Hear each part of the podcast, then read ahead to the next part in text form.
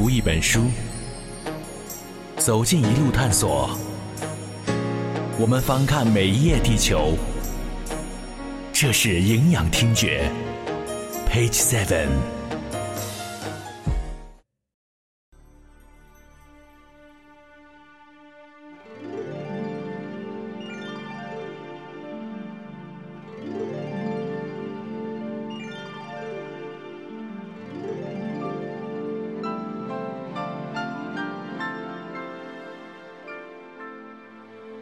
火药和指南针是为冒险家去准备的，造纸术与活字印刷术是让文化薪火相传的生产力。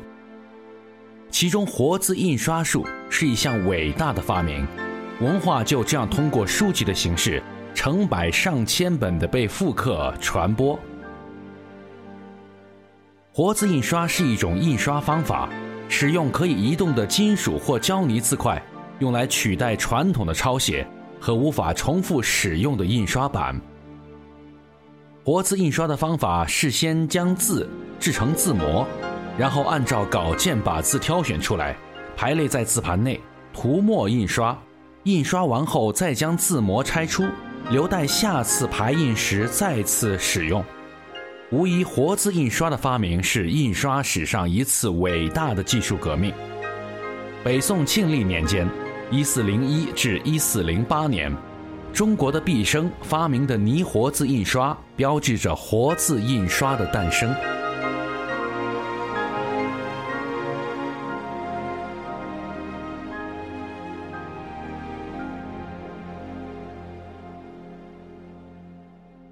讲到这里，我们并没有发现有什么不妥的地方。不过，外国学者有一个让我们很气愤也很尴尬的疑问。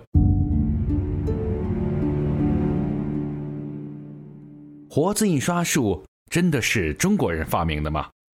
或者说，它是一项成功的发明吗？他们为什么会有这样的疑问呢？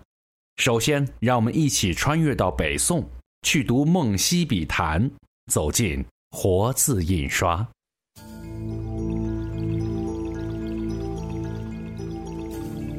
梦溪笔谈》是北宋科学家沈括所著的笔记体著作。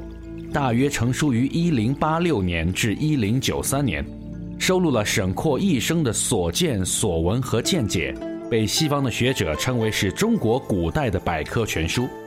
而正是在这一本书里，沈括记录：庆历中有布衣毕生，又为活版。沈括说，毕生只是个布衣，其籍贯和生平是一点都没有交代。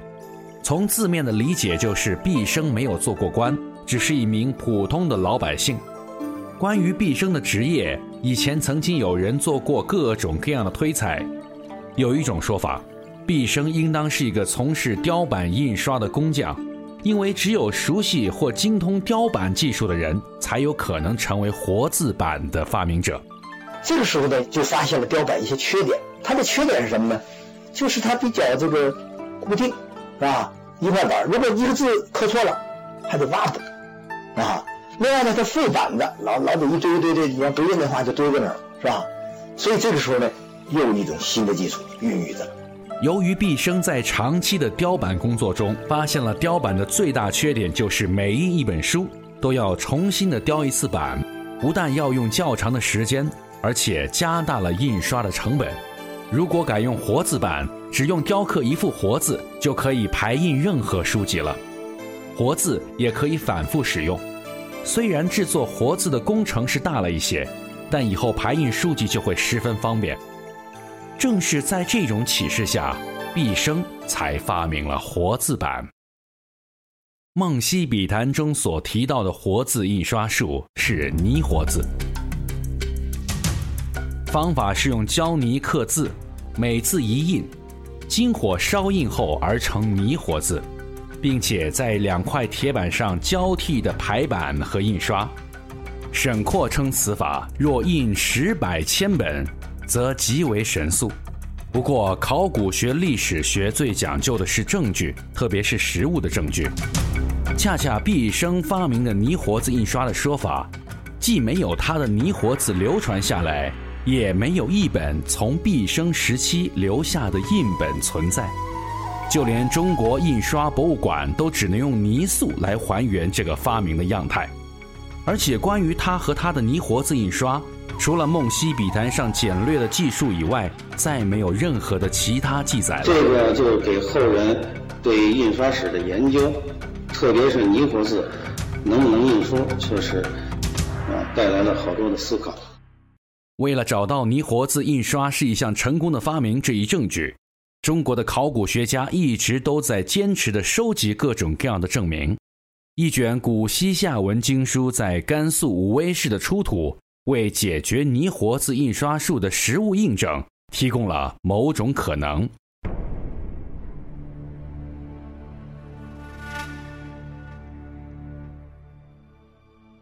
武威地处河西走廊东部，曾经是古丝绸之路上的一座重镇，以出土作为中国旅游标志的马踏飞燕铜奔马而闻名。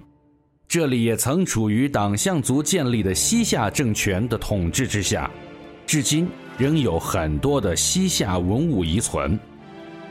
一九八七年五月，一些农民在武威市新华乡禅山村亥母洞西夏石窑寺遗址中，发现了大量的西夏文物，其中包括一些被当地人称为是翻经的古代印刷品。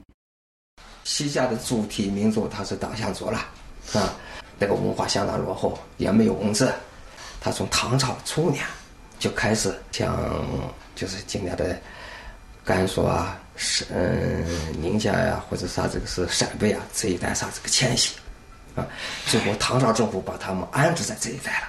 那么这一带，嗯，传统上它就是汉人农业民族，祖祖代代。居住的地方，当然它是一个汉文化的地方。同时上，这个党项族的贵族本身就是唐朝政府的官员，同时他们有相当高的文化素养，这样他很自然的就接受了 汉文化的影响啊。那么这个印刷术方面，我觉得这个道理也是一样的。一九八八年九月。当时为武威市博物馆负责人的孙寿龄对这批文物进行了收集和整理。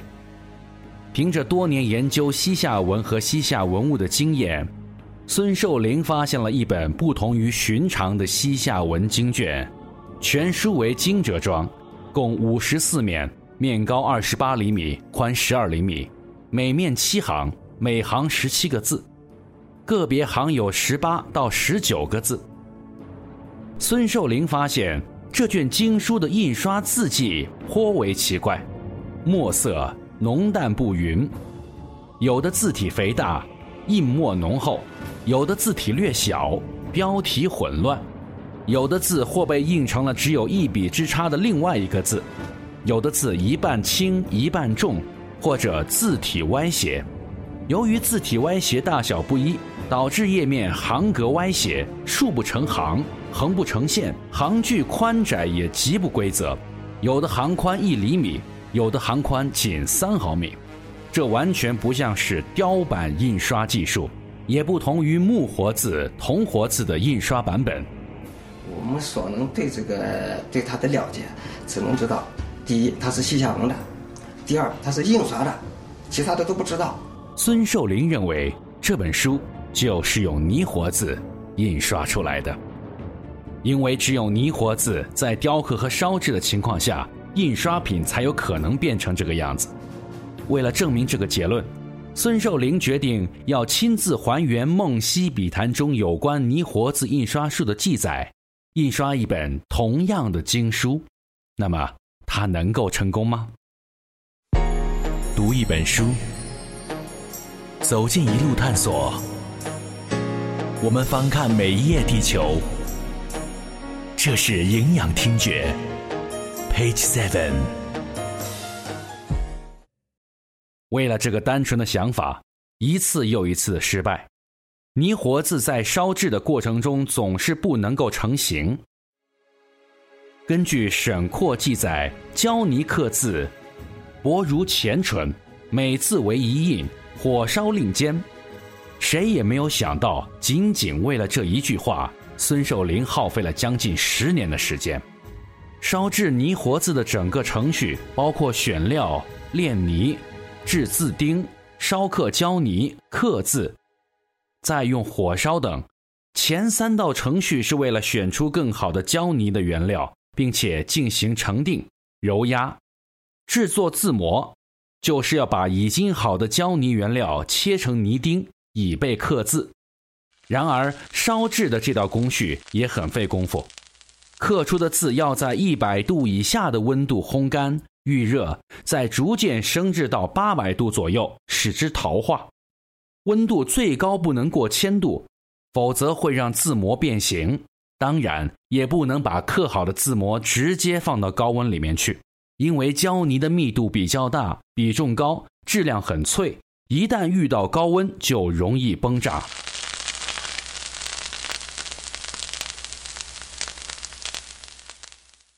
一开始在烧制的时候啊，因为对它的火候把握不了，直接放到火炉子里要烧，结果所有的字它都爆炸了，啪啪啪，炸成非常碎的碎末。有时候把火的煤都炸得成一包灰了啊！经过一次又一次的失败，一次又一次的实验。最终，孙寿林还是用泥活字完成了印本。但是，十年印一本书这样的耗时与制作工序非常不具备操作性。让人哭笑不得的是，早在《梦溪笔谈》里就记载的活字印刷，堂堂的四大发明，竟然在二零零七年六月被孙寿龄的泥活字的制作方法申请了国家发明专利。其实，为了实践证明沈括所记载的毕生泥活字印刷术，早在清代就有人仿制过。不过，经过实验，需要用三十年的时间才能够印成一本书籍。这也许会成为一个谜：泥活字印刷是不是一项成功的发明？它是毕生的一个单纯的想法，还是昙花一现的发明呢？或者有什么绝密的技艺已经失传了呢？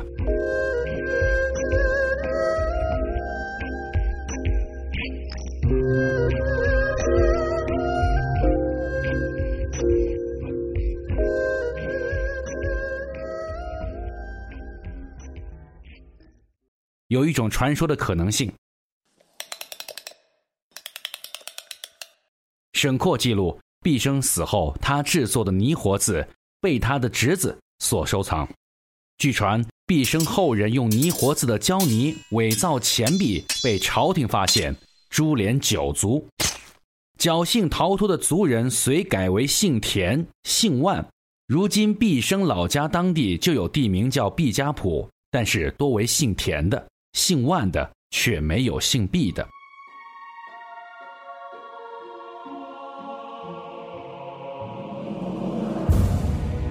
一八四七年，法国著名汉学家儒莲认为，毕生应该是一个铁匠。大英百科全书记录的毕生是一名炼金术士，也许是因为只有一名极具冶炼水平的工匠才能够制作出批量印刷的泥活字。为了更好地揭开这段沉睡的历史，我们翻开了《中国印刷史》，书中提到的，也许毕生用到的泥巴不是沈括记载的胶泥，而可能是道士炼丹时用来密封炉鼎的六一泥。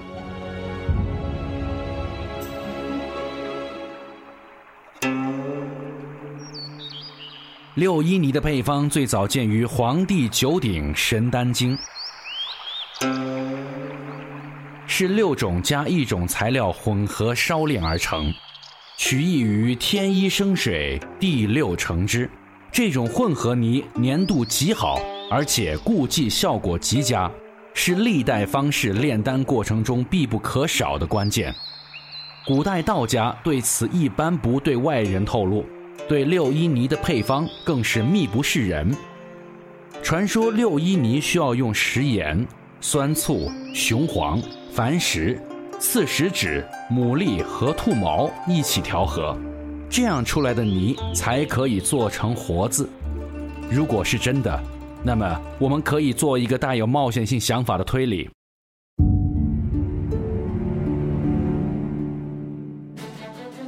毕生是一名冶炼术士，他懂得六一泥的配方，于是他发明了活字印刷，而这个秘方和技术被他的后人用来印制假钞，最后被满门抄斩。用六一泥做活字的配方也没有被传下来，当年的印本也被全部销毁。不过这只是一个像电影的推理罢了。就说泥活字制作来说，它的工艺本身比较比较麻烦，比较特殊。它这个泥是有一定的粘度，而且这个泥还有一定的光滑度，而且还要根据它的这个一些的工艺来制作。你比如在这个。做刻字和烧烧的这个这个这个烧的过程中间，还要一掌握一定的火候，所以这个制作泥活子本身来说是也是一件不是容易的事儿。很多的人恐怕不是说想做就做得了的。今天呢，他将会在这里印圣经中的一页。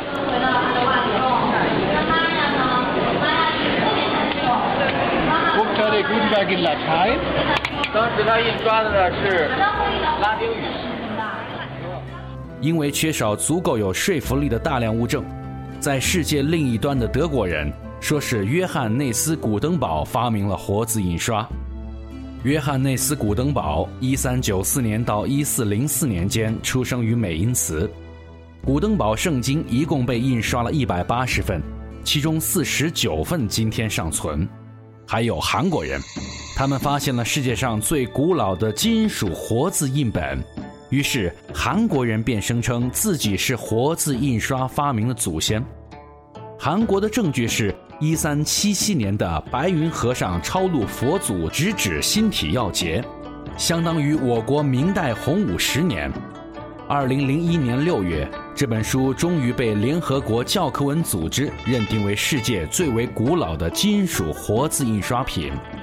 于是，韩国人说，他们才是活字印刷的发明者。虽然那本从宁夏出土的经文已经被中国的权威认证认定为泥活字印刷品，但毕竟有自圆其说之嫌，所以你就能明白。为什么中国要在奥运会上让几千人摆出活字印刷术的阵型？活字印刷版中间出现了一个中国古代的“和”字，那就是要告诉全世界，活字印刷是中国发明的。